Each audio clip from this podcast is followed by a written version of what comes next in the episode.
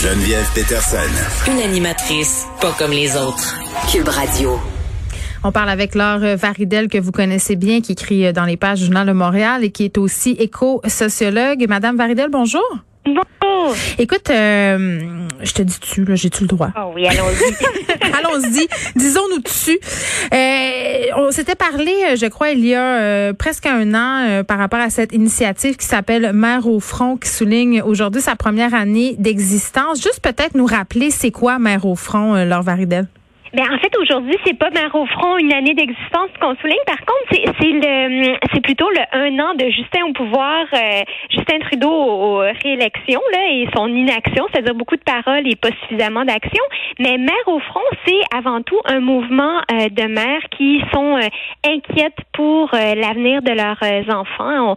On, on, on, les entend, ils nous appellent à, à l'aide. Plusieurs souffrent d'éco-anxiété, puis avec raison, parce que quand on regarde les études scientifiques, on voit mm. que leur euh, santé, leur sécurité est vraiment menacée, alors qu'on sait qu'il y a des solutions qui pourraient être mises en place. Ça prendrait euh, du courage de la part de, de nos politiciens. Donc, nous, comme mère, on se dit, ben, c'est notre devoir de protéger la, la santé, la sécurité de, de nos enfants, puis on va rappeler à nos euh, chefs d'État, nos gouvernements, que c'est leur première responsabilité aussi en tant que gouvernement. C'est pour ça qu'on paye des, des taxes et des impôts. C'est pour qu'ils mettent en place des, des ce, qui, ce qui va contribuer au, bien commun et ce qui va faire en sorte que, que notre société puisse être bien organisée puis aille bien. Puis en, ce moment, euh, c'est pas euh, c'est, c'est pas le cas. Ils savent qu'il y a une grosse menace qui qui, qui, qui, est à l'horizon. Ils savent qu'il y a des solutions, mais euh, au lieu de faire ça, dans le cas de Justin Trudeau, par exemple, ben il va investir dans un pipeline euh, au coût de 16 de 12,6 milliards de dollars, alors que cet argent-là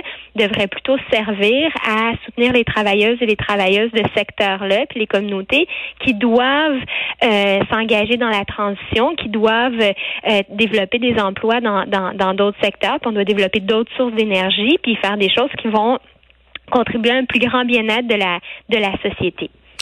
Bon, euh, je me rappelle là, euh, lors des premiers événements euh, que vous organisiez chez Mère au Front, bien des gens avaient été frappés par cette image.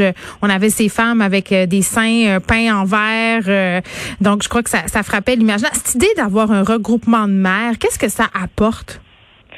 Mais c'est parce que les, les mères hein, de tout temps, ça a été euh, celle qu'on associait beaucoup à, la bienveillance, aux soins des enfants. Puis dans le concret, c'est vrai, les pères sont aussi euh, de plus en plus euh, présents et, et, et, actifs. Puis plusieurs s'engagent avec le mouvement des mères au front aussi.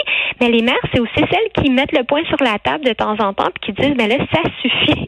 Il faut changer des choses. Donc c'est c'est à la fois cette cet élan maternel, cet amour inconditionnel qu'on a pour nos enfants, qui est notre drive, comme dirait euh, mm. à Anaïs, puis en même temps la, la colère qu'on ressent quand on, on, on, voit que nos, nos enfants sont euh, leur avenir est, est, menacé. Donc on s'est dit que euh, fallait canaliser cette, cette énergie-là en, en, quelque chose de positif, en un mouvement qui propose des solutions, qui va de l'avant et qui qui s'engage. Donc un, un, mouvement aussi pour lequel on n'a pas besoin d'être des experts en environnement. On en a parmi nous. On a à la fois des scientifiques, des artistes, des gens du monde de, de l'éducation, des gens du, beaucoup du milieu de la santé aussi euh, qui sont qui sont impliqués. Mais on a vraiment une diversité de gens. Puis on n'a pas besoin d'être euh, des experts en climat pour dire que là il y a des choses qui doivent se passer pour euh, prévenir la, la crise la crise climatique.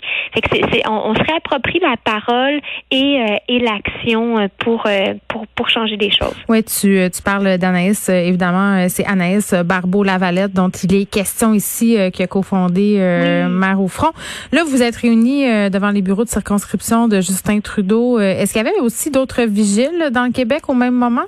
Ben oui, ça c'est vraiment fantastique parce que c'est un mouvement qui a fait des petits et ça malgré la pandémie. On a été lancé au, au début du mois de mars, juste avant que tout euh, tout tout tout le monde chavire. Le nouveau normal.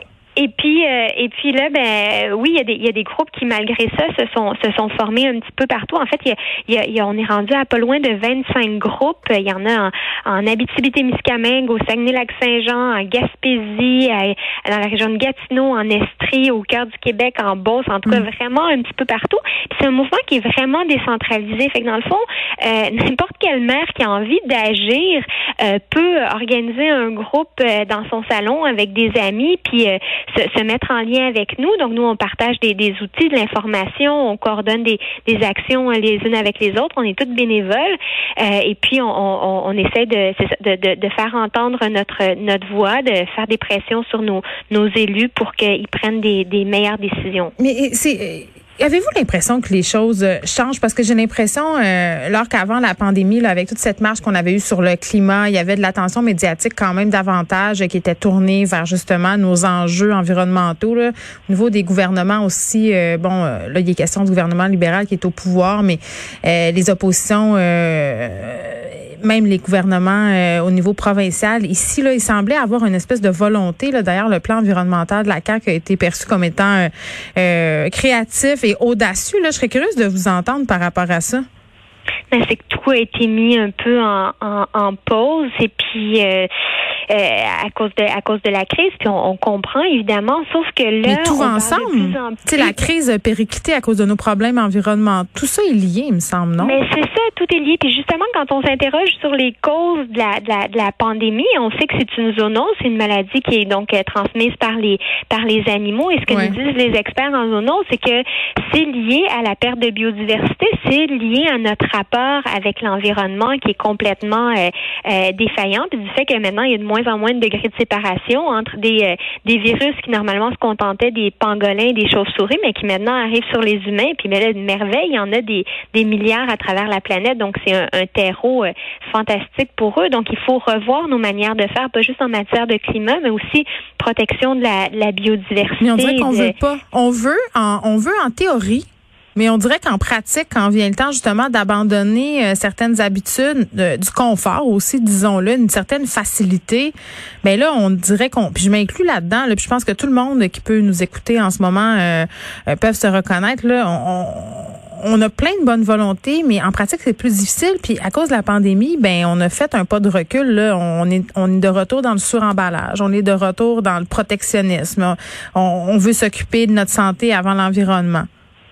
Ben, vous avez raison qu'il y, a de ça, puis qu'il y a une grande, grande résistance au changement en général. Mmh. Puis en même temps, je pense que pour euh, bien des gens, la pandémie a été aussi une question, euh, une occasion de, de, réfléchir à ce qui compte vraiment pour eux, de faire un temps d'arrêt, de voir que finalement, peut-être qu'ils pouvaient faire euh, des, des, des, des, réunions, des conférences mm. par, par ordinateur plutôt que de, de le faire en personne avec des, des déplacements en avion ou sur des grandes distances en, en voiture. Fait qu'il y a aussi des choses qui ont, qui ont qui, si on veut, qui vont peut-être nous amener à changer euh, pour le mieux. Mais globalement, ce qu'on voit, par exemple, avec le plan de relance du, euh, du de, de, la CAC, c'est mm. plutôt un retour au béton. Hein. Leur plan de relance, c'est on va on va construire, on va faire un, un nouveau euh, projet de loi. Là, c'est moins pire que celui qui était proposé initialement, mais quand même le projet de loi 66, et, il veut finalement faire passer l'environnement après euh, des, des, des, nouvelles routes et puis après euh, plus de, de, de construction, alors qu'on peut faire des nouvelles constructions, on peut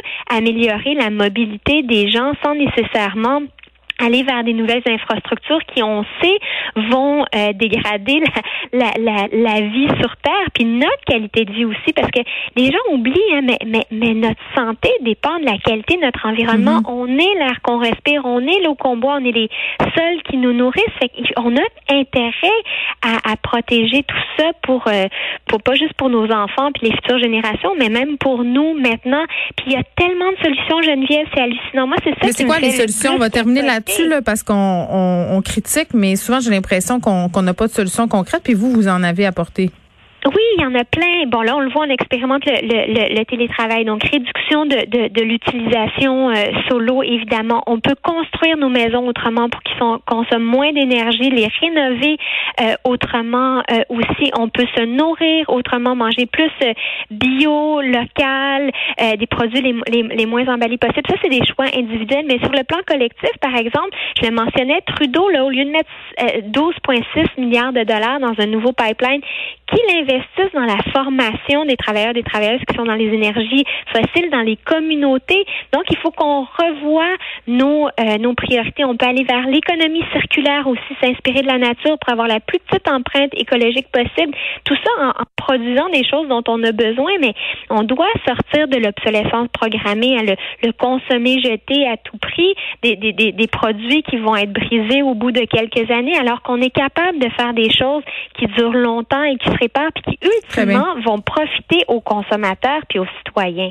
Laure Vardel, merci, qui fait partie du groupe euh, militant Mère au front, qui soulignait aujourd'hui euh, la première année euh, de pouvoir du gouvernement Trudeau, quand même en étant minoritaire, qui organisait ce midi une vigile devant son bureau de circonscription à Monsieur Trudeau. Deux mauvaises nouvelles avant qu'on s'en aille parler à Catherine Fournier. L'ensemble des régions de la Mauricie et du centre du Québec passent au palier rouge. C'est ce qu'a confirmé le ministre de la Santé, Christian Dubé. Et malheureusement, on a un volontaire qui est mort dans le cadre de l'essai clinique au Brésil pour le vaccin contre la COVID-19. C'est un vaccin qui était développé par AstraZeneca et l'Université euh, d'Harford. Et la mort du volontaire n'a toutefois pas fait cesser euh, l'essai clinique. J'imagine qu'on en saura plus dans les prochaines heures par rapport à cet incident-là.